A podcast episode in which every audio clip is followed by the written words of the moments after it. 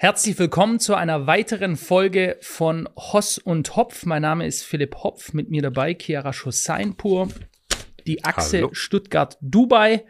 Kian, ich grüße dich. Wie geht's dir? Grüß dich, Philipp. Und hallo an alle Podcast-Zuhörer. Mir geht's gut. Ich äh, bin besser wieder jetzt aktuell in meine Routinen. Routinen sind wirklich alles. Man merkt es immer mal wieder, wenn man ein bisschen rauskommt, wenn man wieder reinkommt.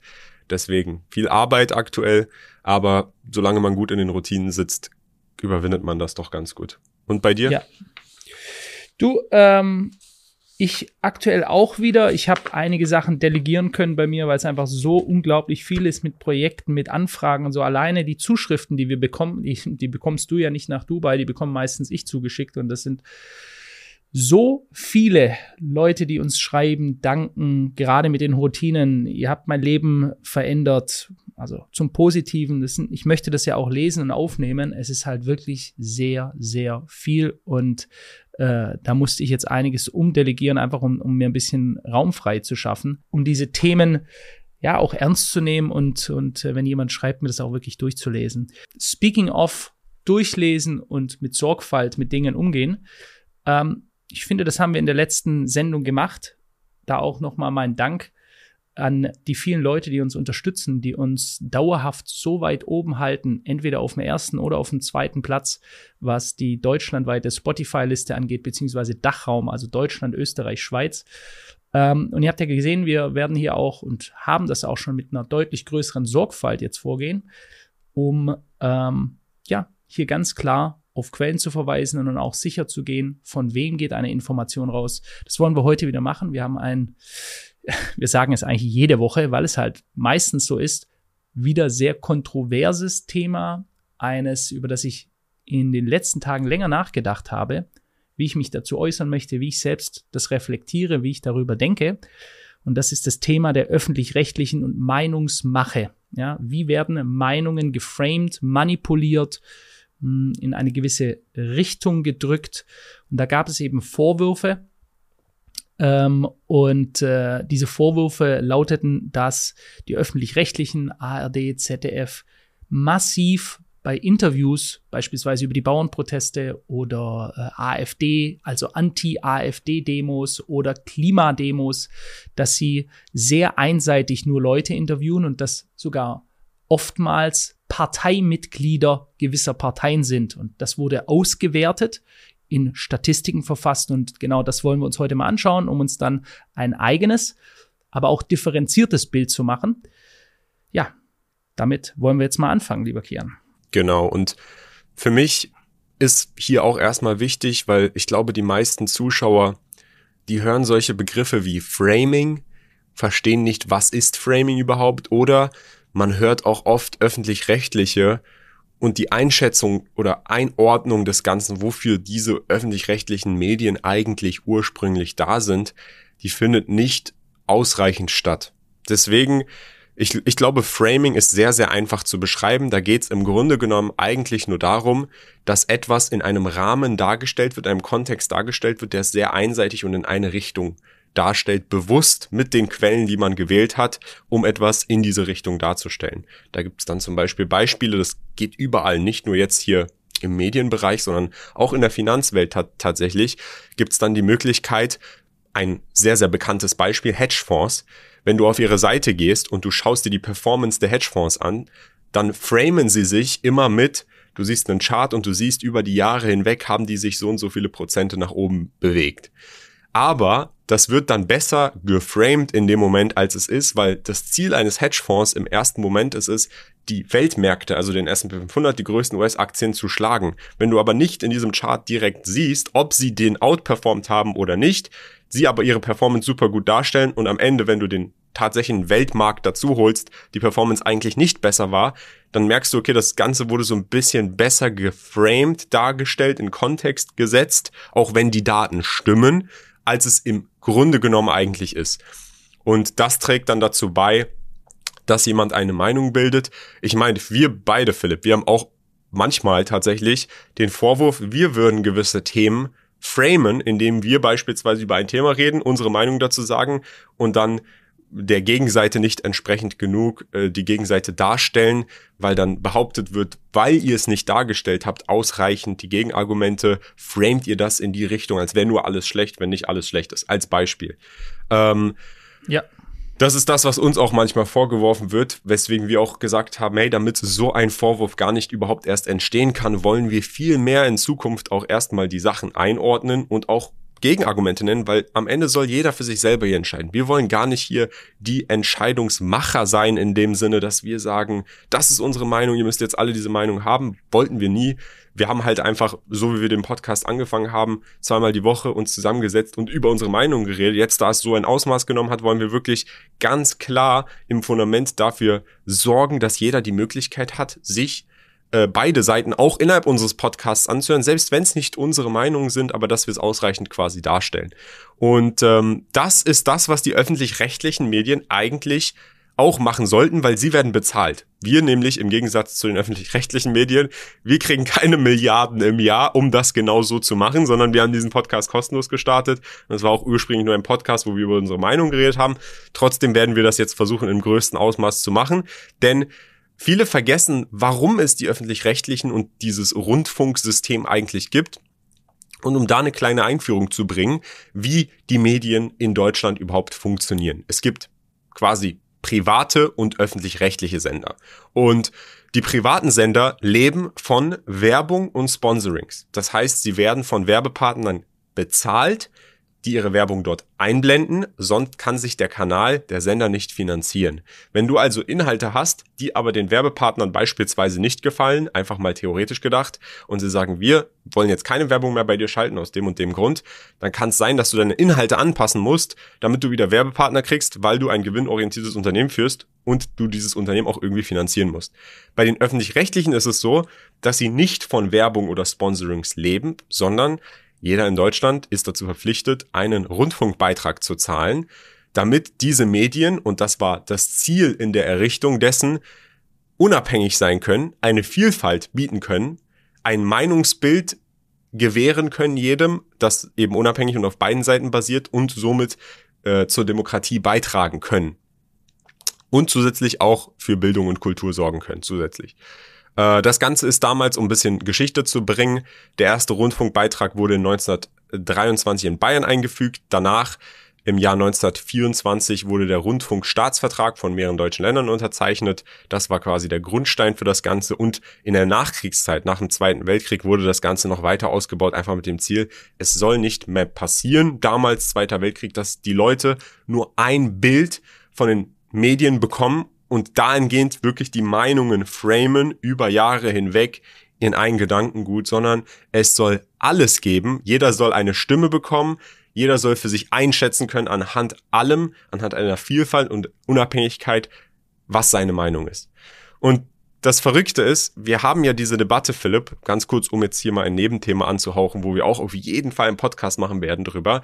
Wir haben ja global wirklich aktuell einen Zustand, in dem oftmals Leuten vorgeworfen wird, nur weil sie mit einer gewissen Personengruppe oder einer Person sprechen, dass das undemokratisch wäre oder dass diese Personen zensiert werden müssen, weil es ja gefährlich wäre. Obwohl eigentlich dem zugrunde liegenden Wert der Unabhängigkeit und Vielfalt und jeder soll sich seine Meinung bilden, das auf allen Seiten stattfinden sollte. Gespräche, die öffentlich für jeden einsehbar sind, jetzt zuletzt mit dem Beispiel, was aktuell in Amerika ein großes Thema ist. Ich weiß gar nicht, ob es in Deutschland so ein großes Thema ist, mit Tucker Carlson, dem amerikanischen ja. äh, Reporter, der jetzt in Russland Wladimir Putin interviewt hat und wo ganz, ganz viel Kritik kam. Teilweise haben Leute aus dem Senat in Amerika auf Twitter geschrieben, man sollte ihn nicht einreisen lassen erstmal, um zu checken, was da vor sich geht, ob er ein Agent ist, was er vorhat, wie er das Meinungsbild verzerren möchte. Er muss sanktioniert werden. er muss sanktioniert werden. Ein amerikanischer Bürger muss von den Amerikanern sagen, ich sage dir, Kian, ich, wir hatten ja, wo die Nachricht rauskam, Tucker Carlson übrigens ehemals Fox News mit die besten Einschaltquoten in ganz Amerika, jetzt mit Abstand die höchsten auf Twitter. Der Mann schafft es, Interviews zu machen, die in die hunderte Millionen Aufrufe gehen. Beispielsweise sein letztes Interview mit Donald Trump erreichte über 200 Millionen Aufrufe auf Twitter. Hochinteressant, ich schaue es mir gerne an, weil es wirklich Das ist, was wir doch eigentlich immer erwähnen, vielfältig. Es ist tolerant, es ist vielfältig. Er spricht mit allen möglichen Leuten. Er hat auch mit dem Bruder von Jeffrey Epstein, ja, auch super interessantes Thema, hat er ein Interview geführt, ähm, der beispielsweise in diesem Interview sagte, dass er sich die ganzen Obduktionsberichte des Selbstmordes von Jeffrey Epstein angeschaut hat und er seiner Meinung nach, also der Bruder von Jeffrey Epstein, gesagt hat, das war für ihn 100% Mord. Aber anderes Thema. Äh, dieser Tucker Carlson hat das gemacht, was in den letzten zwei Jahren kein einziger westlicher Journalist gemacht hat, nämlich ein Interview mit Wladimir Putin, dem Präsident Russlands, zu führen. Und als schon diese Gerüchte aufkamen, er war in Moskau gelandet, da hieß es erst, oh, spricht er vielleicht mit Edward Snowden. Dann war, oh, da fährt eine Autokolonne in Richtung Kreml. Und äh, als es dann bestätigt wurde, in der Sekunde habe ich zum Kian gesagt, jetzt kannst du die Uhr danach stellen und genau schauen, wer sich demokratisch verhält und wer wieder seine Maske fallen lässt, in Panik reagiert. Und es ist regelrechte Panik, die jetzt ein Teil vor allem der linken Presse hat, man muss das so sagen, im Sinne der demokratischen Presse. Wir können ja nur die Einteilung vornehmen, Demokraten, Republikaner in Amerika, zwei Parteiensystem. Ähm, und regelrecht panisch. Warum? Sie können nicht kontrollieren, was Wladimir Putin sagt.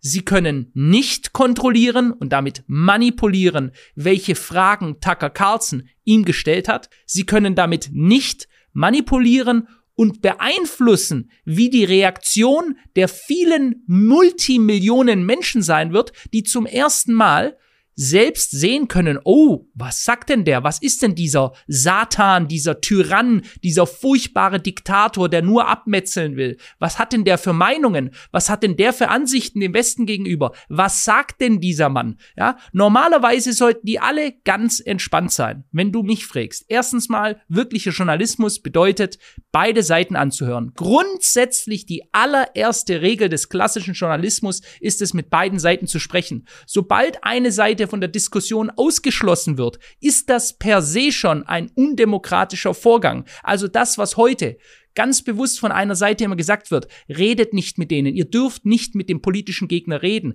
ihn also ausschließen, ihm also Intoleranz entgegenbringen, ist meistens der Vorwurf von den Leuten, die anderen Intoleranz vorwerfen. Gerade die sagen ja, redet nicht mit denen. Also warum machen sie das? Meiner Meinung nach gibt es nur einen Grund dafür weil sie panische Angst haben. Die Angst davor, dass sie eben nicht framen können, was von der anderen Seite kommt. Das wird jetzt, ich glaube sogar heute kehren. Heute oder morgen.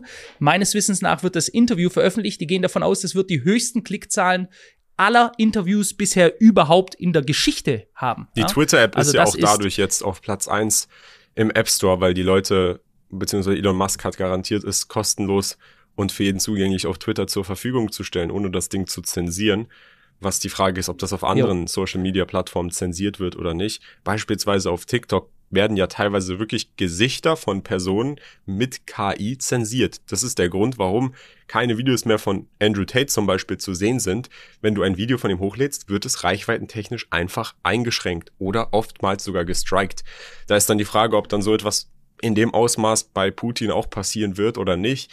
Ich persönlich habe auf jeden Fall bisher nicht viel, obwohl das oder dieser Krieg schon seit so langer Zeit anhält, von ihm auf meiner Startseite gesehen oder sonst wo gesehen. Naja, wie auch immer. Frage an dich, Kian. Ich würde dir aber da gerne eine Frage stellen. Also schreibt es gerne mal in die Kommentare rein, Leute. Ich finde das mega interessant. Das wird die Schlagzeilen machen äh, die nächsten Tage, wenn dieses Interview rauskommt. Wollt ihr, dass wir das auch mal besprechen? Meine Frage gleich vorab an dich, Kian, bevor wir mit unserem Thema durchstarten.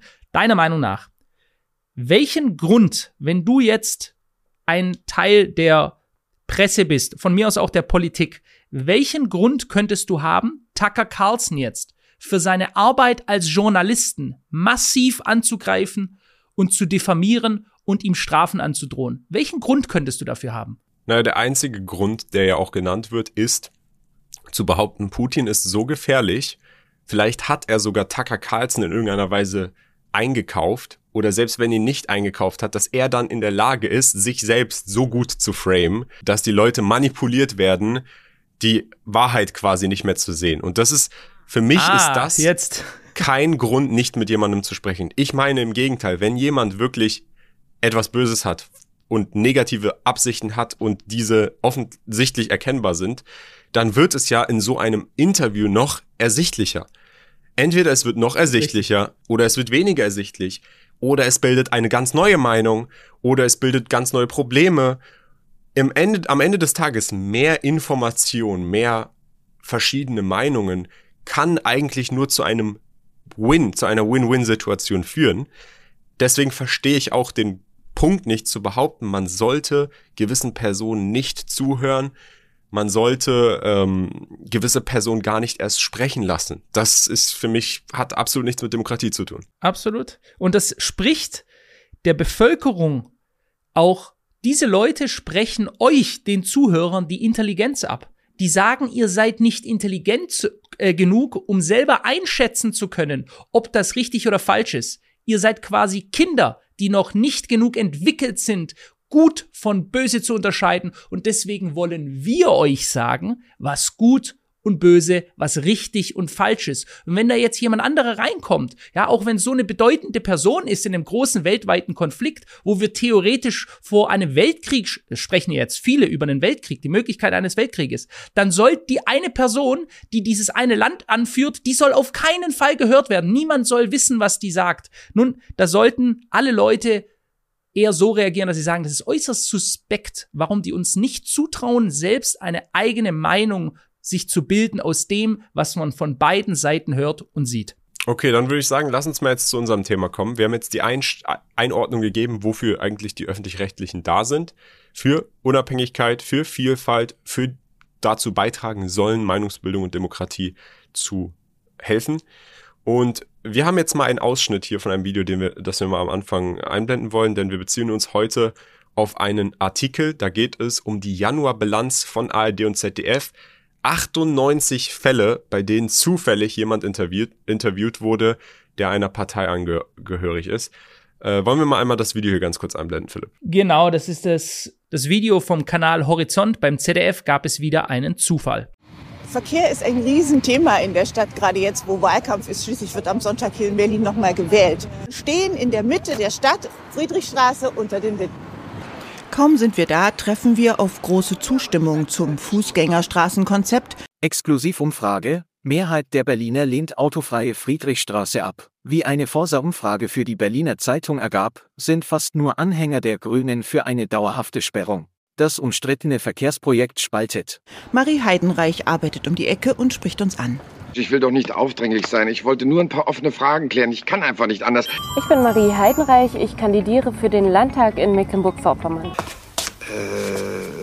Ich bin einerseits bei den Grünen Sprecherin der Landesarbeitsgemeinschaft Energie und Klima. Außerdem bin ich beim Radentscheid Rostock aktiv, wo wir uns für sichere und attraktive Radwege in Rostock einsetzen. Also es ist einfach wahnsinnig ruhig hier. Es ist total schön, ohne Autolärm hier durchlaufen und auch durchfahren zu können. Es ist wahnsinnig entspannt. Ich kann mich hier mit Kolleginnen und Kollegen treffen. Wir können hier lang flanieren. Und es tut einfach gut, hier gerade so zentral mal eine Oase zum Aufatmen zu haben. Und damit zischt sie davon. Schließlich wird am Sonntag hier in Berlin nochmal gewählt. Oh, das hätte ich beinahe vergessen. Wenn es von jemandem mit so einer Einstellung, also einem AfD-Mitglied, der eben auch äh, in Funktion ist, hergestellt wird, dann möchte ich das eben auch nicht kaufen. Und deshalb ist es gut, dass es hier einfach nicht angeboten wird. Ansonsten laufe ich ja Gefahr, dass ich es dann kaufe. Und AfD-Hürse will ich nicht essen. Frau Lazar, gestatten Sie eine Zwischenfrage der AfD? Nee, von der AfD nicht. Also, Vielleicht mal kurz zum Verständnis, um was hier geht. Das ist ja auch ein bisschen ähm, animiert. Da vielleicht erkennen die Eltern auch den äh, Schauspieler äh, der damaligen Serie Columbo. Ähm, Kian, wie hast du das gerade empfunden? Also wir haben ja hier zwei verschiedene Fälle. Zum einen geht es um eine Fahrradstraße, die eingeführt wurde in der Friedrichstraße in Berlin. Und äh, da wird dann jemand interviewt, der da angeblich arbeitet, der das super gut findet. Und dann stellt sich heraus im gleichen Video, dass diese Person bei den Grünen ist. Und die Grünen sind auch die, die diese Fahrradstraße in Berlin eingeführt haben wäre ziemlich doof, wenn die dagegen wäre. Das Doofe ist, dass das halt in der Situation in diesem Bericht so dargestellt wird, als wäre das einfach ein zufälliger Passant. Das heißt, die sind in die Straße gegangen, haben zufällig jemanden gefunden und der hat gesagt, der findet das super, dass es da jetzt eine reine Fahrradstraße gibt, weil dadurch ist alles viel lebhafter und besser. Und das Lustige dabei ist, ich habe ja, als ich in Berlin gewohnt habe, genau in dieser Straße gewohnt und genau an dem Punkt gewohnt, wo diese reine Fahrradstraße eingeführt wurde.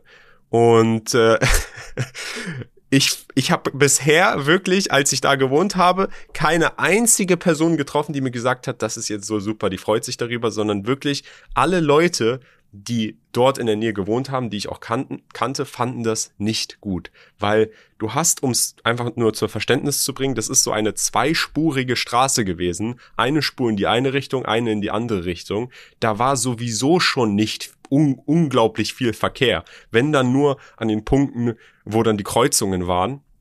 Und du hast eine Straße weiter dahinter den Gendarmenmarkt und da ist eine riesige Fläche mit Grün und Laufen und alles frei.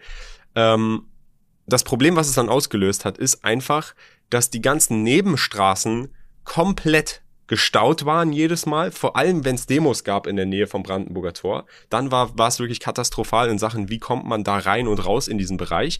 Und dadurch, dass die Autos nicht durch, durchfahren konnten, sind tatsächlich Läden in dieser Straße vereinzelt pleite gegangen, beziehungsweise hatten viel, viel weniger Kunden. Auch das Galerie Lafayette, was da war, hat ganz klaren Kundenabfall äh, da, dadurch bekommen. Das heißt, die Behauptung, jetzt ist da eine Fahrradstraße, da sind dadurch mehr Leute, die dort mehr Zeit verbringen und es ist viel urbaner alles. Das war nicht wirklich so der Fall, zumindest nicht aus meiner Wahrnehmung als jemand, der da wirklich vor Ort gewohnt hat. Und es hat mich auch persönlich eigentlich nur gestört und ich war eigentlich jemand, der auch viel spazieren gegangen ist. Wie gesagt, es war keine achtspurige Straße vorher, sondern es waren zwei Spuren, eine in die eine Richtung und eine in die andere. Ähm, deswegen finde ich das besonders ironisch, dass die dann sagt, oh, es ist so viel besser jetzt alles hier. Ja, und sie sagten auch die Mehrheit, ne? Nicht nur, dass die Mehrheit der Leute das ist also das Gegenteil von dem, was du. Wie gesagt, du bist auch nur eine Einzelmeinung. Ja, das ist eine Einzelmeinung von einem Menschen, den ihr hier gerade hört, aber einer, der eben direkt vor Ort gewohnt hat. Ja, die, die zweite Person, das finde ich schon interessanter, wenn man sich das ein bisschen überlegt, die, die Hintergründe, was da gesagt wurde. Die zweite Person hat gesagt, in einem Supermarkt, ja, ein Lebensmittelgeschäft, sie möchte, dass die Waren von AfD-Menschen, ja, dort nicht verkauft werden. Ähm, und damit das einfach gar nicht passieren kann, dass sie das aus Versehen kauft, ist sie froh, dass die in diesem Geschäft nicht verkauft werden. Puh, da kriege ich schon kleine Flashbacks an eine ganz, ganz, ganz dunkle Zeit in unserem Land. Da gab es diesen Spruch, kauft nicht bei, Punkt, Punkt, Punkt. Ähm, weiß auch nicht, warum ich daran denke, wenn man bewusst versucht, von Waren, also Lebensmittel oder Waren grundsätzlich, von Menschen auszuschließen. Was würde es denn für ein gigantisches Geschrei geben, wenn ein Supermarkt sagt, hier, das sind Waren von Grünen, die verkaufen wir nicht, ja? Wir grenzen die aus. Ausgrenzung, ja, liebe Leute, Ausgrenzung. Von wem wird wieder ausgegrenzt? So, wer ist diese Frau, diese zufällig angetroffene Frau? Das ist Monika Lazar. Mitglied des Deutschen Bundestages von 2004 bis 2021 für Bündnis 90 Die Grünen. Mitglied im Sportverein Roter Stern Leipzig, ja, der sich als kulturpolitisches Projekt im Spannungsfeld zwischen normalem Fußballverein und linksradikaler Politik versteht. Man stelle sich nur vor, es gäbe einen Fußballverein, wo jemand interviewt wurde, der sich als Spannungsfeld zwischen rechtsradikaler Politik und Fußballverein versteht. Ja? Mitglied des Bündnis für Demokratie und Toleranz und ist dann ironischerweise in diesem Interview total intolerant und sagt, gewisse Waren von gewissen Leuten vom politischen Spektrum, das ihr nicht gefällt, möchte sie nicht kaufen. Ich finde sowas könnte man ja sagen, die bisherige Reaktion, Kian, war, wenn sowas gekommen ist, oh, das ist Zufall, sorry, die öffentlich-rechtlichen haben sich entschuldigt, bitte habt Verständnis, das kann uns passieren. Jetzt möchte ich die mal in Schutz nehmen. Auch wir haben erst ein Video gemacht, das blenden wir gerade mal ein, wo es hat sehr viele Zuschauer gewonnen, ich glaube weit über 100.000, wo wir gesagt haben, das sind unsere eigenen Fehler. Auch wir machen Fehler. Ja? Fehler sind menschlich. Fehler sind in Ordnung, Fehler werden immer vorkommen. Jedoch gibt es den Unterschied zwischen zufälligen Fehlern, die auch immer mal wieder auftreten können, auch wenn man versucht, sie zu vermeiden, es wird immer wieder passieren, und systematischem Handeln. Und jetzt kommen wir zum Thema systematische Vorgehensweise in den öffentlich-rechtlichen. Da wurden eben in den letzten Monaten immer mehr Fälle gemeldet, wo die Interviewpartner der öffentlich-rechtlichen durch kritische Beobachter im Nachhinein eben gefunden worden sind. Also da haben kritische Beobachter nachgeforscht und haben dann gesehen, dass dass meistens parteipolitisch aktive Menschen, also nicht nur einer, der ein linkes Gesinnungsbild hat oder halt links denkt oder in irgendeine Richtung denkt, sondern der auch direkt in einer Partei, einer Stiftung oder direkt für den Rundfunk selbst aktiv ist. Und zwar meistens bei den Grünen, SPD und den Linken oder eben nahestehenden Stiftungen und Organisationen. Ganz kurz, Philipp, hast du das, ich glaube, du hast es nicht ausreichend vielleicht betont, in diesem Monika Lazar-Beispiel, die Frau ist 17 Jahre im Deutschen Bundestag unter den Grünen gewesen und sie wurde als reine Kundin dargestellt.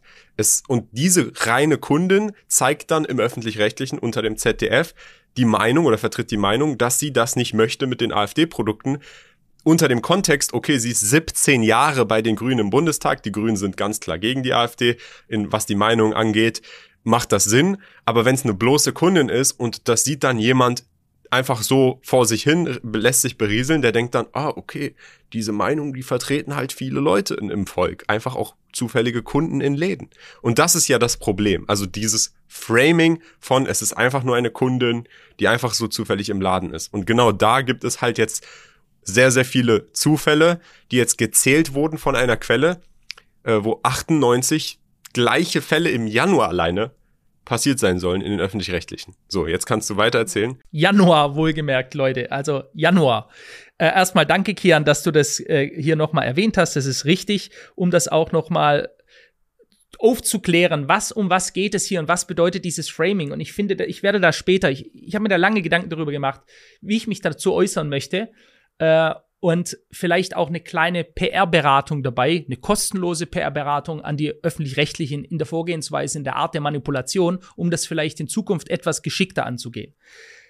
Jetzt hat man das überprüft und es ist auch gut, dass immer mehr Leute ein Auge darauf werfen. Ja?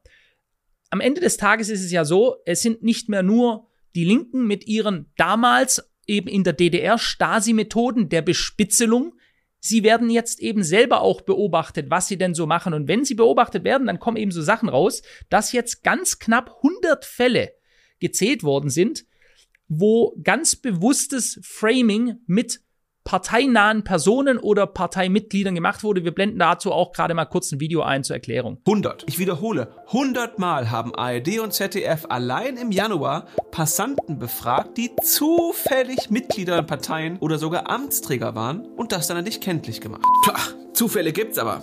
Kann mal passieren, oder? Bemerkenswert ist nun aber, dass die aller, aller, allermeisten dieser Passanten Mitglieder bei Grünen, SPD, FDP, also Ampelparteien waren oder bei den Linken. Heißt also, bei Bauernprotesten, bei gegen Rechtsextremismus und Anti-AfD-Demos, bei Migrations-, Klima- und Trans-Themen wurden, ohne dass der Zuschauer es merkte, regierungsnahe oder linke Positionen untergehoben. Und das sind nur die Fälle, die meine Kollegin Katharina Schmieder und der ÖRR-Blog allein im Januar recherchieren konnten. Aber es gab auch Ausnahmen. In zwei Fällen wurden bei Bauerndemos freie Wählermitglieder nicht als solche kenntlich gemacht. Das war's. Politiker von CDU, CSU oder der AfD werden komischerweise fast immer als solche zu erkennen gegeben. Hm. Was glaubt ihr? Sind fast 100 Mal in einem Monat Zufall? So, was wir da gesehen haben, auch das wollen wir hier ganz offen ansprechen. Das ist von Nius. Nius gilt wiederum, wenn man die aktuellen Medien, die eben eine gewisse Richtung haben, gelten die als rechts- oder rechtspopulistisch oder konservativ. Da wird ja gerne so ein Sammelbegriff dafür gemacht. Die haben eben hier auch einen Bericht, den können wir mal einblenden. Die Januarbilanz von ARD und ZDF, 98 unfassbare Fälle, bei denen zufällig jemand interviewt wurde. Sondern siehst du eben hier verschiedene Leute, äh, Carsten Kortum, Duale Hochschule Baden-Württemberg, Heilbronn, Dr. Anke Hofstadt, Forschungsprojekt Rechtsextremismus. Ähm, und da schreiben sie dabei, sie wirken wie Passanten, die zufällig vorbeilaufen, ein Interview geben. Manchmal werden sie befragt, wenn sie auf einer Demonstration sind. Oder sie werden uns als sachkundige Experten verkauft. Doch diese Interviewpartner des öffentlichen Rundfunks sind allesamt Politiker oder arbeiten für parteinahe Stiftungen. Es handelt sich dabei nahezu in allen Fällen um Parteien des linken Spektrums, wie SPD, Grüne oder Linke. In zwei besonders dreisten Fällen wollten uns ARD und ZDF sogar ihre eigenen Mitarbeiter als Demonstranten unterjubeln. Täglich tauchen mehrere Fälle dieser gestellten Interviews auf. News dokumentierte bereits reihenweise Fälle von Anti-Rechts-Demonstrationen und der Sendung Klimazeit. So, kehren wollen wir als erstes mal auf die Listen gehen, um uns das anzuschauen und dann vielleicht eine größere Bilanz daraus zu machen. Vielleicht mal gleich anfangend, wie das da aussieht. Ja, also diese Liste gibt es mehrmals. Das hat auch der ÖRR-Blog gemacht. Der ist jetzt hier aufbereitet worden von NIOS. Beim ÖRR-Blog hatten sie erst 90 gefunden. Blenden die Liste gerade mal ein. Dann wurde weiter geforscht und haben sie gemerkt, es sind nur für Januar knapp 100 Personen. Mhm. Beispielsweise fängt es an am 4. Januar. Das ist also immer nach Tag Sender, in dem es ausgestrahlt wurde, das Format, also die Sendung, das Thema der Sendung, die Person selbst, die interviewt wurde, die Partei, die Stiftung, wenn sie einer Stiftung angehört, mit einem politischen Drall, ja, oder eben noch unter Sonstiges, ob es möglicherweise sogar ähm, Mitarbeiter oder Angestellte eines Fernsehkanals sind, beispielsweise der öffentlich-rechtlichen. Also fangen wir an. 4. Januar ARD, Format Klimazeit, Thema Klimawandel, Person Michael Koppatz, Partei Die Grüne. Okay, also der ist Parteimitglied. Können auch am 5. Januar, einen Tag später gehen, das ARD, Format Bericht aus Berlin, Thema Bauerndemonstrationen, Person Laura Christine Krause, Partei Referentin SPD Scholz, also sie ist die Referentin von Olaf Scholz, Stiftung Heinrich Böll und Friedrich Ebert Stiftung und sie ist auch noch beim ZDF Fernsehrat. Also, okay. Interesting. So, und da geht es halt immer weiter. Ihr, man kann sich das alles gerne anschauen, auch in den Quellen. Leute, prüft bitte die Quellen, schaut euch das selber an. Es ist wichtig, auch hier sich eine eigene Meinung zu bilden. Und das geht eben wirklich 4. Januar, 5., 6., 6., 6., 6., 6., 6., 6., 6., 6., 6., 6. Ja, also wir reden hier von NDR, ZDF, ARD, das erste, äh, SWR, das sind wirklich Interviews, dann siebter, siebter, siebter, siebter, siebter, siebter, siebter, siebter. Alles Leute, dann geht's Wahlkampf, AfD, Johannes Hilse, grüne Wahlka der grüne Wahlkampfmanager, ehemalig CDF. Oder wir haben, ähm, wir haben hier im SWR, also im Südwestrundfunk, aktuell Bauerndemonstration Ansgar Lucius, hat keine Parteizugehörigkeit, das ist doch schon mal nett, aber Schwester von SWR ARD-Reporterin. Also sie ist die Schwester von einer SWR und ARD-Reporterin. Jetzt kann man sagen, um hier mal das wirklich etwas fairer zu betrachten, wir sind wohlgemerkt immer noch bei der Liste 1, die geht bis zum Januar und da sind schon 25 Personen. Ne? Um das zu sagen, okay, äh, es gibt Zufälle, ja, es gibt Zufälle und sowas kann halt mal passieren. Nur, wenn ich mir das hier so anschaue, und das sind jeden einzelnen Tag mehrere Personen aus ihrem eigenen Umfeld, die befragt werden, dann ist das, ich, ich wirklich, ich saß da und ich habe mir echt den Kopf gekratzt und echt gedacht, so, Junge, Junge, Junge, hey, was? Erstens, was soll das? Und, und auf der anderen Seite auch Kian, so mein wirklicher Gedanke war, so, wir haben so viele Probleme in diesem Land aktuell. Immer mehr Leute haben eine klare Demokratieverdrossenheit, wie gesagt wird. Ich möchte das korrigieren. Ich bin nicht der Meinung, dass die Menschen in diesem Land von der Demokratie die Schnauze voll haben. Das haben sie nicht. Sie vermissen die Demokratie. Sie vermissen das Gefühl, wirklich in einer lupenreinen Demokratie zu leben, wie es doch immer so schön gesagt wird.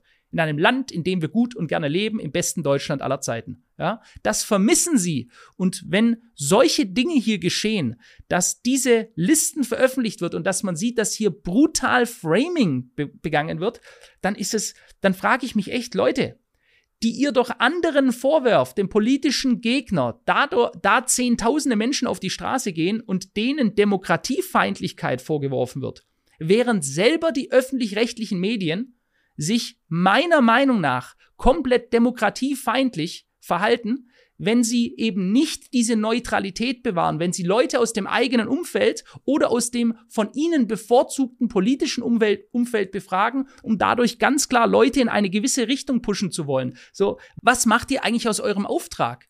Ihr habt doch eigentlich einen Auftrag und das ist möglichst neutral die Menschen den, den Menschen die Fakten vorzulegen und sie, dass, dass die sich selber eine eigene Meinung bilden dürfen. Ich, das ist vielleicht wirklich naiv, das noch zu sagen, weil es es macht ja so offensichtlich immer, den, immer mehr den Eindruck, dass das eben gerade nicht der Fall ist. Und ich frage mich wirklich, wenn ihr ein Problem damit habt, dass die Leute immer mehr ein äh, das Vertrauen verlieren in die Demokratie, ja, dann ist doch dieses Verhalten genau gegenteilig zu dem, was ihr erreichen wollt. Dadurch verlieren sie immer mehr das Vertrauen. Also erstmal, um meine Meinung zu dem Ganzen abzugeben, ich finde, es ist unglaublich wichtig, dass bei solchen Leuten auch die Einstufung, wenn sie so sehr, so stark parteipolitisch aktiv sind, wie jetzt in dem Beispiel, was wir als erstes eingeblendet haben, von Monika Lazar, die ja wirklich 17 Jahre im Bundestag für die Grünen sitzt, dass so etwas dann dazu steht und nicht einfach nur Kunden. Das finde ich reicht nicht aus, um in irgendeiner Weise nachvollziehen zu können, ob diese Person irgendwie vielleicht politisch auch ganz klar motiviert ist oder einfach ein Median des, der deutschen Bevölkerung darstellt. Das finde ich, das kann man, da darf man nicht drauf verzichten. Um vielleicht mal jetzt aber auch ein bisschen Kritik diesem News-Artikel entgegenzubringen. Auf diesem Artikel wird darüber gesprochen, dass 98 Fälle mit dieser Liste auch dargegeben äh, Pol Politikern en entspricht. Es steht aber nicht im Artikel, wie viele insgesamt Interviews dort stattfinden. Und dann ist dann auch wieder die Frage mit dem Beispiel, was ich am Anfang genannt habe, Philipp. Angenommen, das sind ein Sechstel aller Interviewten. Und du bist dann beispielsweise auf einer Demo gegen rechts, da ist dann ein NDR-Interview und da ist dann jemand, der ist bei der SPD. Gut, es ist eine Demo gegen rechts, da wirst mhm. du dann wahrscheinlich mit größerer Mehrheit Leute treffen, die eben einer anderen Partei angehören. Ist es so? Ist es so? Ich würde das in Frage stellen. Guck mal, dass bei einer Anti-AfD-Demo sehr wahrscheinlich Leute da sind, die nicht die AfD wählen, ist mir völlig klar. Darüber müssen wir gar nicht reden. Das sind Leute, die sich anti-AfD-mäßig positionieren. Aber, dass man dann sagt, das müssen dann alle Parteimitglieder sein. Also ich habe auch eine politische Richtung. Ja, ich kenne viele Leute, die eine politische Richtung haben. Die wenigsten davon haben eine Zugehörigkeit zu einer Partei. Ich habe auch keine Zugehörigkeit bei einer Partei. Ich bin nicht Mitglied Ja, aber ich auch, Philipp. Partei. Aber was ich meine okay. ist, also, bei zum Beispiel hier dieser Demo gegen rechts, wo wir auch mal hier einmal kurz einblenden können. ÖRL-Blog hat das gepostet. Hier ist Danny Klausen-Holm. Da steht dann drunter Lesben- und Schwulenverband. Der ist dann auch zusätzlich in der SPD. Ich persönlich würde niemals auf so eine Demo gehen, weder gegen rechts, weder gegen links, noch was. Aber ich würde annehmen, einfach persönlich neutral, dass bei so einer Demo, die ganz klar gegen eine politische Seite ist, die Kernpersonen, die da wirklich auch hingehen, auch auf jeden Fall der Gegenseite parteilich zugeordnet sind.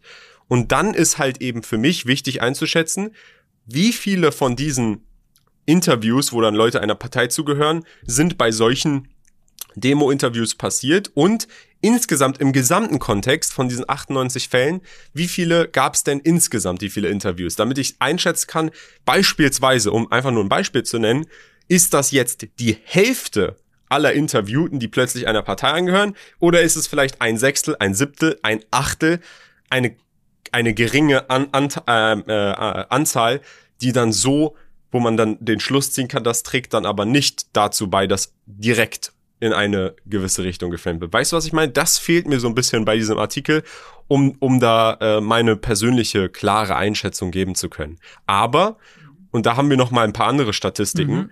die können wir jetzt hier auch einblenden. Und zwar wurde, gab es eine Umfrage bei dem ARD. Und äh, das ist aus 2020. Und da wurde, hier könnt ihr ein, eingeblendet sehen, von Welt.de festgestellt, dass 92 Prozent der ARD-Volontäre, für die, die nicht wissen, was ein Volontär ist, das sind quasi Studienarbeiter, die bei, äh, bei ihrem Studium quasi so einen Arbeitsplatz belegen müssen, grün, rot, rot wählen. Und wenn wir uns diese Statistik anschauen, 57 Prozent grün, 23 Prozent Linke, 11 Prozent SPD.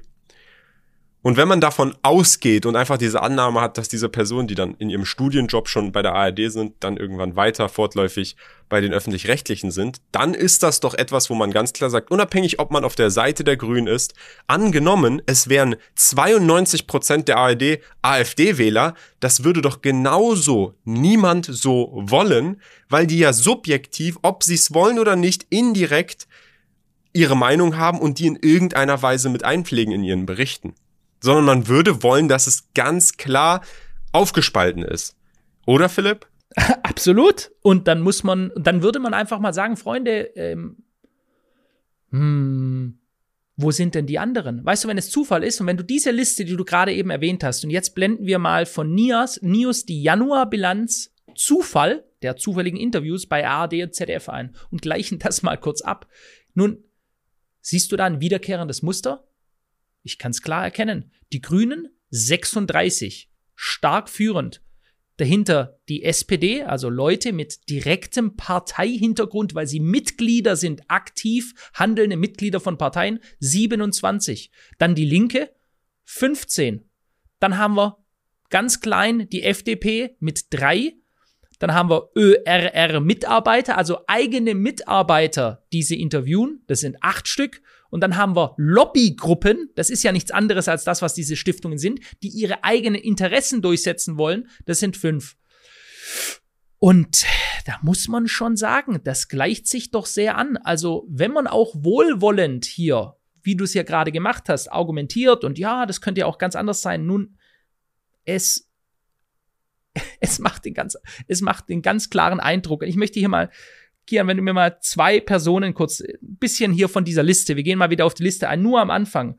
Da haben wir beispielsweise Andrea Röbke, das ist vom 5. Januar, Auftritt bei den Tagesthemen, Thema Bauernproteste. Sie behauptet, Reichsbürger seien maßgeblich verantwortlich für den Bauernprotest am Fähranleger, durch den Robert Habeck am Ausstieg gehindert worden sein soll. Ja, sind also wieder die Reichsbürger. Ihre Reportagen sind Teil des Angebotes der Bundeszentrale für politische Bildung, die dem Bundesinnenministerium untersteht. Zudem schreibt sie für die linke Zeitschrift Der rechte Rand und ist Mitglied der Vereinigung der Verfolgten des Naziregimes Bund der Antifaschistinnen und Antifaschisten. Beide wurden von offiziellen Stellen bereits als linksextremistisch bezeichnet.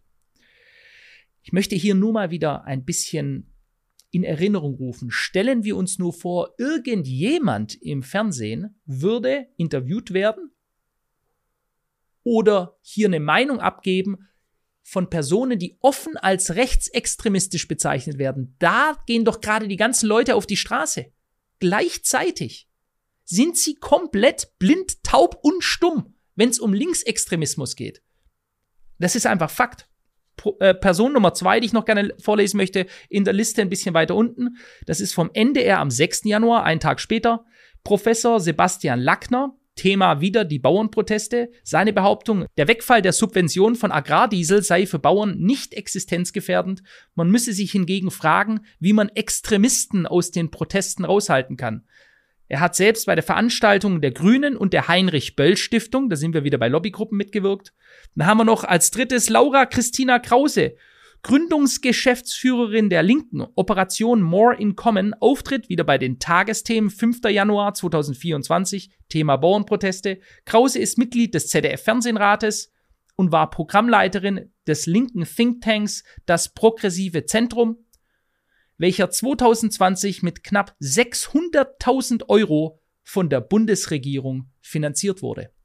Und jetzt frage ich dich, Kian, hast du den Eindruck, dass hier neutral und ausgewogen berichtet wird? Ich sehe einfach das Problem, wenn beispielsweise bei den zwei ersten, die du genannt hast, einmal eine Extremismusforscherin, die wurde ja nicht zufällig befragt auf der Straße, sondern die wurde eingebracht in den Tagesthemen vom 5. Januar. Und die sollte sich dazu äußern. Und das gleiche bei diesem Professor Lackner, der, der als Agrarwissenschaftler einfach eine quasi Expertenmeinung abgegeben hat. Und das im NDR. Ich glaube, das Problematische dabei ist eben, dass es mit Sicherheit Agrarwissenschaftler gibt, die dann eher im linken Spektrum der Politik sind. Und dann gibt es welche, die sind im rechten Spektrum der Politik. Und die würden beide abhängig von dem Spektrum, wo sie sich eben befinden, vermutlich öffentlich eine andere Meinung vertreten, weil es einfach Raum für Interpretation in all diesen Bereichen gibt.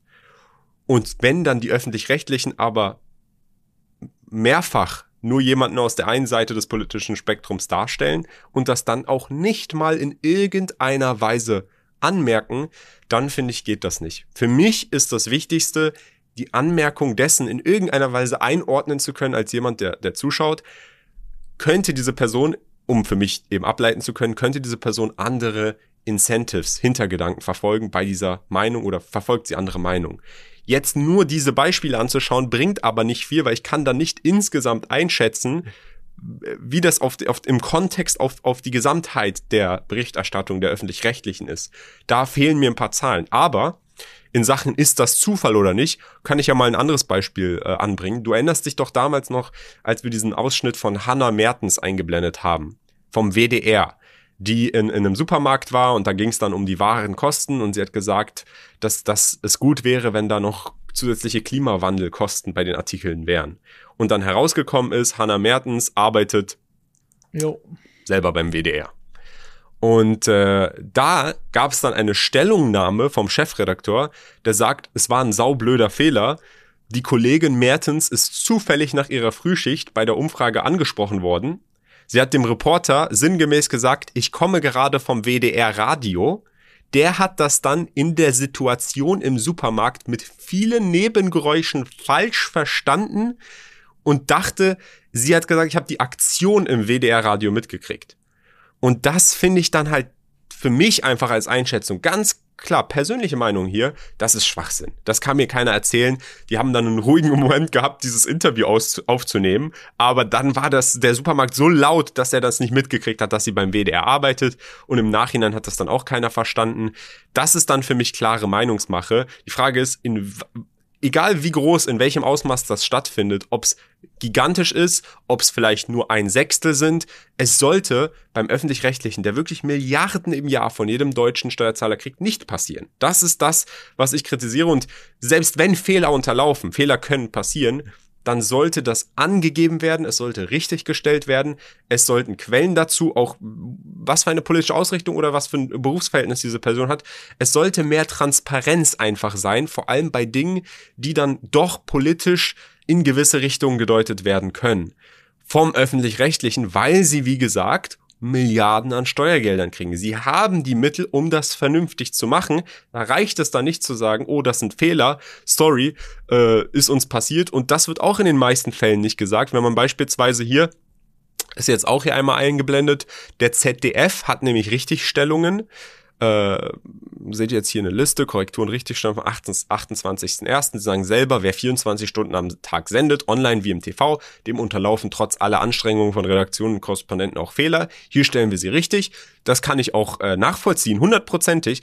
Aber das meiste, wenn man sich das anschaut, bezieht sich dann auf Fakten, die sie dann vielleicht falsch erwähnt haben, statt auf oh, wir haben da Leute eingesetzt oder wir haben nicht ausreichend dargestellt, dass diese Person in irgendeiner Weise vielleicht eine Zugehörigkeit zu einer Partei hat und sich deshalb so stark darin äußert. Oder es wurde sogar von dem kleineren Team, weil die haben ja alle redaktionelle Teams für gewisse Subthemen, für gewisse Serien, Sender, Kanäle, dass dann das Subteam vielleicht einfach sich sehr an, an, an, dem que an den Quellen eines politischen Spektrums, eines Endes eines politischen Spektrums bedient hat, statt das eher neutraler darzustellen. Solche äh, Richtigstellungen sind einfach gar nicht vorhanden. Das finde ich schade. Jo. Das ist, ja, und das ist, äh, das ist schön noch, wie du das ausdrückst, schade. Also, wir leben in wirklich in Zeiten, wo viele Leute Angst haben. Und wir hören immer und wir sehen den mahnenden Finger unserer Politik. Noch nie so unbeliebt wie heutzutage die Rufe nach Demokratie und Demokratiefeinden. Und wenn ich, wenn ich versuche mich wirklich mal in diese Leute hineinzuversetzen. Also, wenn ich selber daran interessiert bin, dass das Vertrauen in die demokratischen Vorgänge der Bundesrepublik Deutschland in die Köpfe der Menschen wieder zurückkommt, dass dieses Vertrauen steigt, dass sie sagen, ich bin stolz auf dieses Land. Das ist wirklich, das sind echte demokratische Vorgänge. Wir sind hier nicht korrupt, wir framen hier nicht, wir tun hier nicht durch die, durch das Fernsehen krass manipulieren. Wenn ich wirklich daran interessiert bin, dann habe ich zwei Möglichkeiten. Entweder ich lüge besser das ist das Erste, wo ich teilweise auch denke, ihr beleidigt meine Intelligenz. Es muss doch wohl, wenn wir mal dem Pfad 1 folgen und offensichtlich seid ihr daran interessiert, wenn ihr es mit knapp 100 Leuten allein im Januar macht. Sind mal gespannt, was im Februar rauskommt. Der läuft ja jetzt gerade seit ein paar Tagen. Aber wenn ihr, wenn ihr daran interessiert seid, dass das Vertrauen da ist, obwohl ihr manipuliert, ihr manipuliert ja ganz bewusst, ihr wollt aber trotzdem, dass das Vertrauen erhalten bleibt oder gesteigert wird, dann holt euch doch bitte nicht Leute, die direkt eine Parteizugehörigkeit haben. Das ist wirklich was, wo ich, selbst wenn ich mich versuche, in die rein zu versetzen, wo ich mir denke, was, äh, was für Troglodyten, für Höhlenmenschen sind das eigentlich, dass die sich nicht sagen, gut, es wird doch wohl noch Leute mit einer linken Ideologie geben, die ihr offensichtlich einsetzen wollt, um Meinungsframing äh, zu machen, dann müsst ihr doch Leute finden, die nicht bei irgendeinem Fernsehkanal sind, die nicht bei irgendeiner Lobbygruppe oder Stiftung sind und die nicht einer äh, linken Partei zugehörig gemacht werden können. Da muss doch so eine Art PR-Manager da sein, der denen sagt, Jungs, legt mir mal die Pläne oder Jungs und Mädels und divers, legt mir mal die Pläne äh, für nächste Woche vor. Was habt ihr denn vor? Okay, alles klar, ihr wollt hier wieder äh, 20 Leute interviewen, alle von der und der Partei. Nee, das machen wir jetzt mal anders. Wir nehmen jetzt mal einfach direkt Menschen, einfach Menschen, die ein Meinungsbild haben. Da gibt's ja sicher viele, viele auch, äh, die ein linkes Meinungsbild haben, die aber nicht einer direkten Partei zugehörig sind und dann interviewt er halt die rein zufällig. Das ist der erste Punkt, wo ich mir echt sage, ich verstehe nicht, wie für mich ist das Dilettantismus und damit eine Verhöhnung der Bevölkerung. Es ist schon, ihr, entweder ihr denkt wirklich, die sind so dumm, und habt nicht damit gerechnet, dass jemand das mal nachprüft und jetzt sieht man's und jetzt fragen sich die Leute immer mehr, hm, ähm, das sind wohl doch Vorwürfe so richtig wahr. Oder der zweite Weg, jetzt gehen wir auf Richtung Nummer zwei. Das ist eigentlich das, was ich sehen möchte, dass ihr echt und ehrlich zu dem steht, was er eigentlich nach außen vorgibt. Also wirklich den demokratischen Diskurs fördern. Dann braucht es Sachlichkeit, es braucht Neutralität. Dann will ich, dass ihr gerne auch den Linksextremisten, gerne auch irgendjemand von der Antifa, die reden ja bloß nur leider so selten äh, mit äh, der Presse, ähm, interviewt die, aber auch mal einen richtig Rechten. Bringt doch mal wirklich so einen richtigen Skinhead-Nazi-Typen, ja? Lasst die Leute doch mal selbst erkennen, wer welche Haltung hat und wie sie selbst darüber denken. Lasst sie doch mal einen eigenen Eindruck machen. Ich finde das wichtig. Es gibt so viele unterschiedliche Menschen. Die Menschen sind so divers. Gebt ihnen doch mal einen einen einfachen Eindruck, ohne diesen zu framen. Und, und das ist einfach etwas, wo ich das nicht verstehe. Warum ist da so diese große, große Angst? So, da drüben, da dürfen wir gar nichts sagen. Warum, wenn ich davon überzeugt bin, auf der richtigen Seite zu stehen, warum habe ich so eine große Angst, dass die Menschen eine andere Meinung kennenlernen? Diese Frage würde ich euch gerne mal stellen. Also, meine Meinung zu dem Thema, und ich glaube, da muss man wirklich einfach mal ehrlich zu sich selber sein. Die ganzen privaten Medien, auch jetzt beispielsweise dieser News-Artikel hier, da gibt es Menschen, die sind subjektiv und die werden, und auch hier passiert gewissermaßen Framing, wie ich ja gerade schon erklärt habe, es wird einem zum Beispiel nicht gezeigt, wie viele insgesamt Interviews passiert sind mit Parteilosen, mit Menschen, die keiner Zugeordnung in irgendeiner politischen Richtung direkt unmittelbar haben, um da eine bessere Einschätzung zu treffen. Aber dieses Framing passiert eben von allen privaten Medien. Ein anderes Gegenbeispiel zum Beispiel hier stern.de.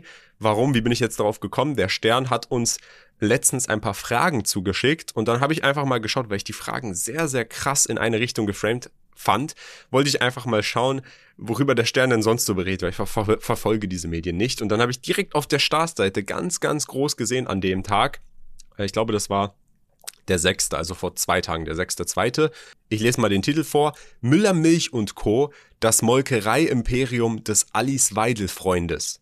Und dann ist das ein Paywall-Artikel und man kann den Artikel jetzt nicht lesen, ohne in irgendeiner Weise ein Abo abzuschließen. Aber allein dieser Titel, äh, was genau hat Müller Milch und der Typ, der Müller Milch gefoundet hat, also eröffnet hat, mit Alice Weidel zu tun. Man merkt schon durch die Blume gesagt, hier wird versucht, jemanden irgendwie politisch abzustempeln und da seine Firma mit reinzuziehen und ihn in irgendeiner Weise schlechter darzustellen. Das kann ja auch, wie gesagt, die Meinung von, wer das hier geschrieben hat, Daniel Barkier oder Theo Müller sein. Und er kann das ja auch auf seinem privaten, äh, privat finanzierten Nachrichtenkanal, wie beispielsweise dem Stern, kundgeben.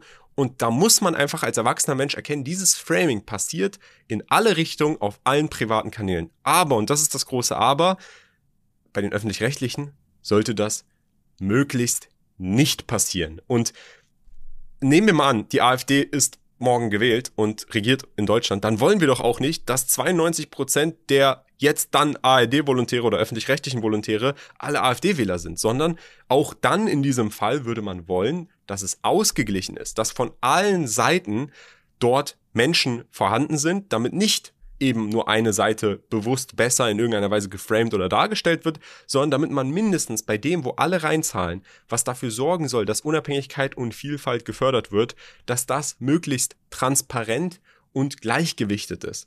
Und das ist das, was ich hier ganz klar kritisiere und wo ich der Meinung bin, da müssen die öffentlich-rechtlichen einfach besser sein. Da, da muss es in irgendeiner Weise Prozesse geben, die dafür sorgen, bevor etwas veröffentlicht wird, dass es auf jeden Fall weniger Framing passiert. Es muss mehr hinterfragt werden, was sind das für Personen, warum wurden die ausgesucht. Es sollte vielleicht auch interne äh, Prozesse ähm, des Klärens geben, von wegen, wenn beispielsweise ein Team intern dabei erwischt wird, immer mehr in eine politische Richtung Dinge zu frame, dass dann dieses Team eben durch einen Prozess läuft und eventuell rausfliegt oder ausgetauscht wird oder äh, Dinge verändert. So etwas muss es bei den öffentlich-rechtlichen geben.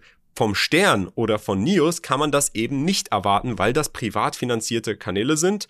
Da muss einfach jeder erwachsen genug sein zu verstehen, die Welt ist, wie sie ist. Es gibt subjektiv überall immer Leute, die einen in eine gewisse Richtung drücken wollen aber bei den öffentlich-rechtlichen sollte das möglichst transparent sein und neutral. Und das ist eigentlich das, was uns wichtig ist. Ähm, vor allem auch jetzt am Ende nochmal, vertraut niemandem. Vertraut weder den öffentlich-rechtlichen, vertraut weder dem Stern, vertraut weder News. Macht euch immer selbst eine Meinung. Seid immer so kritisch, wie es geht. Äh, und hinterfragt die Interessen, die Incentives der Person, die euch gerade diese Information so darstellt. Auch bei uns, seid kritisch bei uns, denn auch wir sind Menschen, auch wir haben eine subjektive Wahrnehmung, eine subjektive Meinung. In unserem Podcast ging es oder geht es auch oft um unsere Meinung, das sagen wir dann noch ganz klar. Aber auch hier muss niemand je, allen unseren Meinungen genauso entsprechen und sie genauso annehmen und sie genauso supporten, sondern kann auch eine Gegenmeinung haben, diese auch kommentieren. Dazu rufen wir auch auf und wir lesen sie uns auch gerne durch. Und das ist, finde ich, die Endnote, die man haben sollte. Seid kritischer und der ÖRR, der sollte höhere Standards an sich selbst haben. Ja, oder einfach klüger vorgehen, Leute. Also ich finde äh, richtig, also das ist ja höhere Standards an sich selbst haben, ja. Äh, ich erwarte gar nicht von euch die Wahrheit oder dass ihr euch in irgendeiner Weise in diese Richtung, aber dann das ist wie ein bisschen, wenn einer meint, seinen Partner zu betrügen, ja, was, äh, wenn er das, einer das meint, do whatever, aber sorg verdammt nochmal dafür, dass es nicht rauskommt. Sonst bist du ein menschlicher, atmender Vollidiot. Ja? Und, äh, und so sehe ich das auch. Wenn ihr schon meint, massiv zu framen, dann macht's nicht so schlecht, dass man jetzt darüber reden kann und alleine im Januar 100 Fälle aufgedeckt werden. Das ist wirklich, es ist beleidigend, es ist eklig. Das ist krasses Frame. Ich finde auch alleine bei diesem Sternartikel hier beispielsweise, man sieht einmal diesen diese, dieser Titel, der schon direkt, man merkt direkt, oh, hier will, wird jemand versucht, irgendeine Verbindung und schlecht darstellen und sonst was rechtsextrem. Aber dann siehst du rechts daneben mehr zum Thema zwei Artikel, die auch wahrscheinlich so einfach passend zum Thema dort platziert sind. Einmal oben, nicht mit uns, Volkswagen, SAP, Bundesbank. Hier beziehen Wirtschaftslenker Stellung gegen rechts. Das ist der erste Artikel. Und dann der zweite, der daneben direkt auch erscheint, ist Helene Fischer und weitere Topstars exklusiver Ausruf zum Kampf gegen Rechtsextremismus. Also ganz klar, es wird hier, wenn man das so einfach sieht, Müllermilch, der, der, der böse Multimilliardär-CEO Theo, Theo Müller, der offen über seine Freundschaft zu AfD-Chefin Alice Weidel plädiert und dann rechts die ganzen Leute, die gegen Rechtsextremismus sind. Man, man merkt, was hier ganz klar geframed wird. Wie gesagt, dieses Framing wird aber so eben passieren bei privat bezahlten Kanälen. Man kann es auch nicht verbieten. Man muss einfach als erwachsener Mensch sich darüber bewusst sein. Man muss alles kritisch hinterfragen.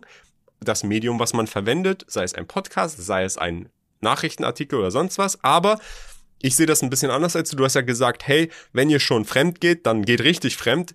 Ich finde, der ÖRL darf nicht fremd gehen. Er sollte nicht so cheaten. Er sollte nicht so sehr, vielleicht ist es idealistisch, vielleicht ist es un unumsetzbar, aber ich finde, er sollte so hohe Standards haben, solche Prozesse durchlaufen, ja, vor allem, weil er auch, durch den Staat, ja. durch alle Bürger finanziert wird, dass so etwas in einem viel, viel geringerem Ausmaß passiert, wenn es überhaupt passiert. Und äh, ich finde, da sollte man härter durchgehen, einfach weil die kriegen Milliarden. Wenn Hoss und Hopf beispielsweise mal eine falsche Quelle zitieren oder die Quelle sich als falsch beweitet, am Endeffekt, wir kriegen keine Steuergelder Milliarden. Wir haben nicht ein Rechercheteam von sonst was 100 Leuten. Wir finanzieren alles aus eigener Tasche. Wir haben nicht mal Werbung für irgendwelche. Wir haben keine einzige Produktplatzierung jemals für irgendein Produkt auf diesem Kanal oder Podcast gemacht. Und dann wird's bei uns kritisiert, aber beim ÖRR, das ist der Ort, bei dem das nicht passieren sollte. Und die sollen auch gar nicht erst in diese Haltung kommen, jo, wir, wir machen das, aber wir verstecken es dann halt ein bisschen besser, sondern es darf da nicht passieren. Und massenweise kehren, massenweise. Das ist so das, es ist nicht irgendwie, irgendwie achtmal pro Monat. Ich finde das jetzt irgendwie schon in meiner Empfindung, ich sage das ganz bewusst viel, aber mal schnell einen Hunderter rausknallen.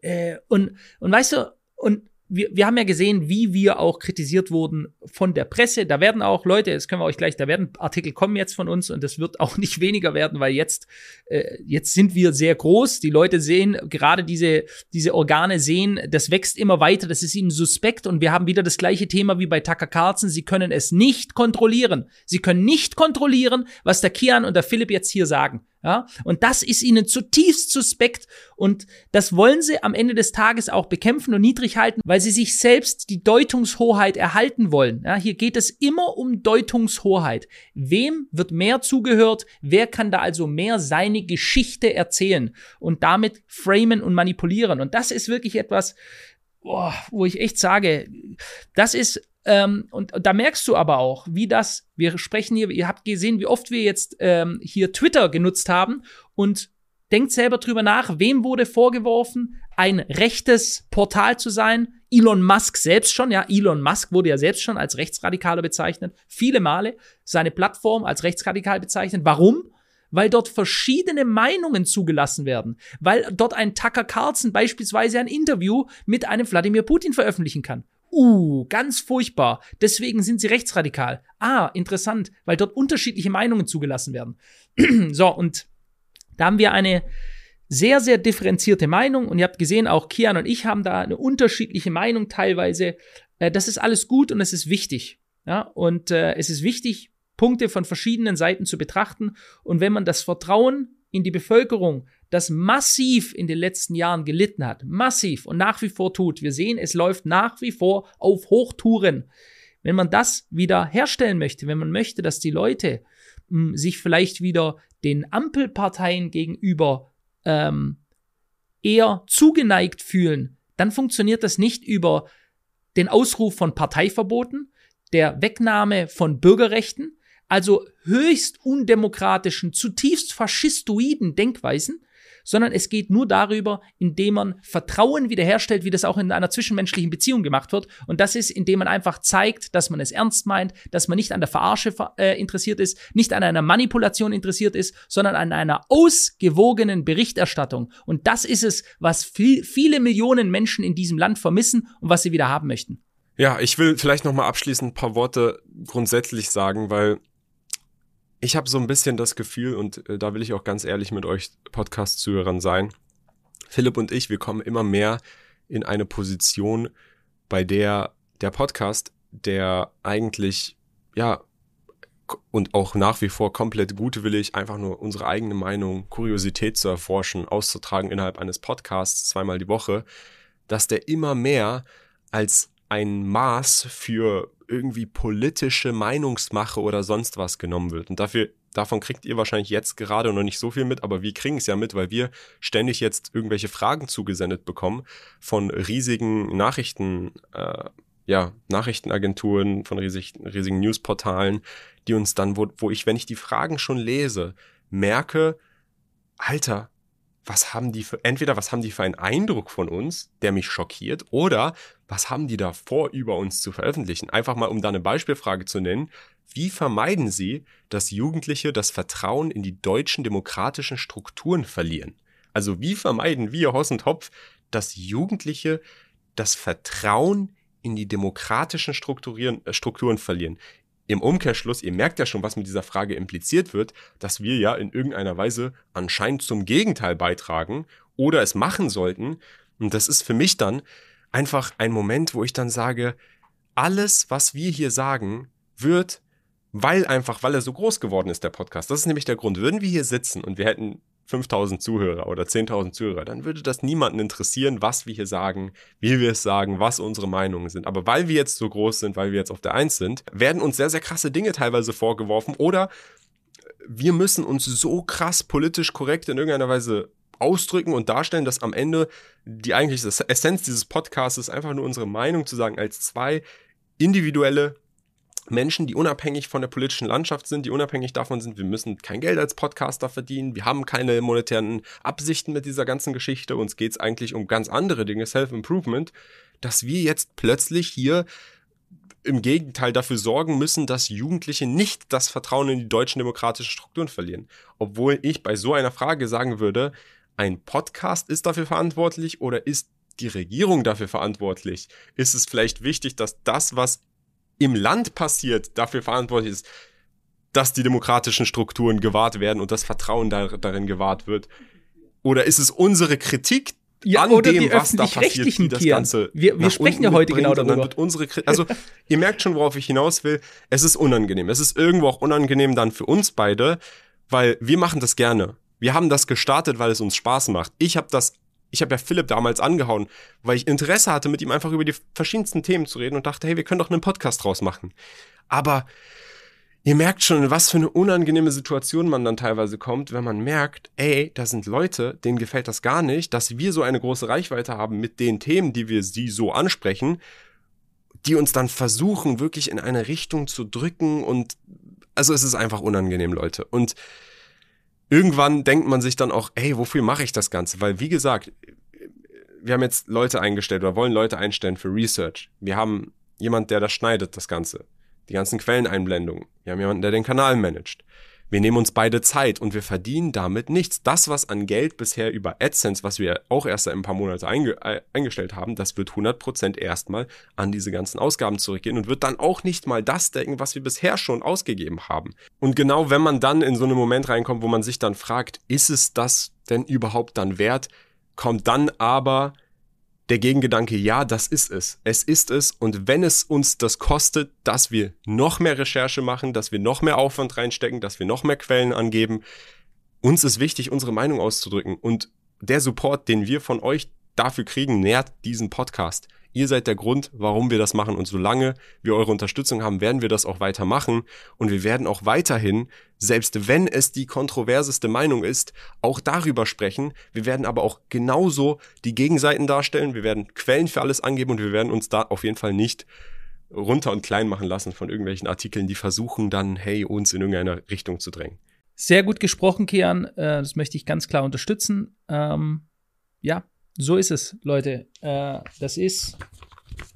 Wir müssten das alles nicht machen, aber wer einen Unterschied machen möchte und wer, wer dazu beitragen möchte, dass der Diskurs in Deutschland wieder in eine positive Richtung geht, nicht in weitere Spaltung und wir sehen, von wem die Spaltung kommt, dann äh, muss man sich da auch einfach hinstellen und sagen, ich beziehe klar Stellung. Das wurde viel zu lange nicht gemacht. Viel zu lange wurde geschwiegen, wurde, wurden Leute, die etwas gesagt haben, diffamiert. Wir sehen es auch nach wie vor, die Diffamierungskampagnen werden immer heftiger. Wir können dem nur entgegentreten, indem wir sagen, wir arbeiten noch sorgfältiger, wir werden das Ganze noch mehr professionalisieren. Und je mehr man uns angreift, desto besser werden wir am Ende des Tages. Ja, desto besser werden wir und auch an die Leute, das sehen Sie ja schon, desto mehr Zuhörer werden wir bekommen.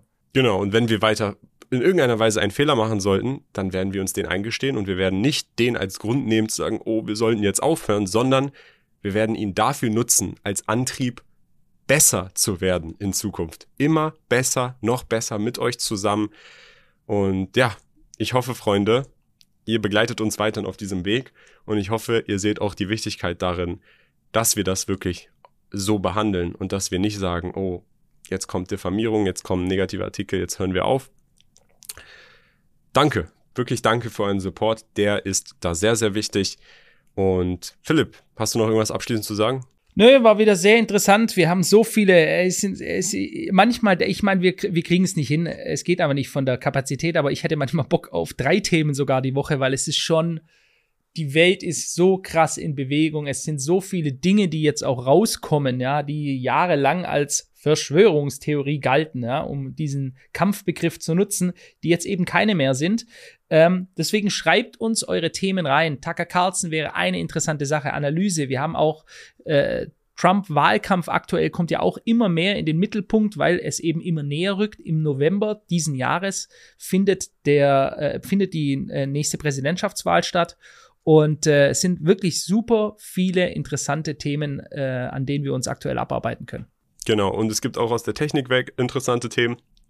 Beispielsweise ist das Apple Vision Pro rausgekommen, was äh, wirklich eine Welt öffnet in eine utopische Welt. Ich habe es noch nicht ausprobiert, für die, die sich fragen. Äh, das gibt es hier in Dubai noch nicht. Ich glaube, in Deutschland gibt es das auch noch nicht. Auch über sowas machen wir immer wieder gerne Podcasts. Also es sollte nicht nur um so Dinge, die in irgendeiner Weise in eine politische Richtung gehen, hier auf diesem Podcast gehen, sondern wirklich um alles, um gesellschaftliche Themen, um Technologie, um einfach nur interessante Self-Improvement-Themen. Also wirklich alles. Deswegen, Leute, lasst uns auch gerne mal in den Kommentaren wissen, was ihr so als nächstes Thema haben würdet. Ich denke, dieses Wladimir Putin, Tager Karls Thema, da müssen wir auf jeden Fall einen Podcast zu machen. Das finde ich auch super interessant und auch drüber sprechen, was da genau passiert ist. Das wird wahrscheinlich als nächstes kommen, aber trotzdem, lasst uns gerne unabhängig von dem Thema mal in den Kommentaren auf YouTube wissen, was interessiert euch an Themen und dann schauen wir rein und sehen uns dann beim nächsten Podcast. Das war's, Freunde. Bis dann. Ciao. Adios und bis bald. Ciao, ciao.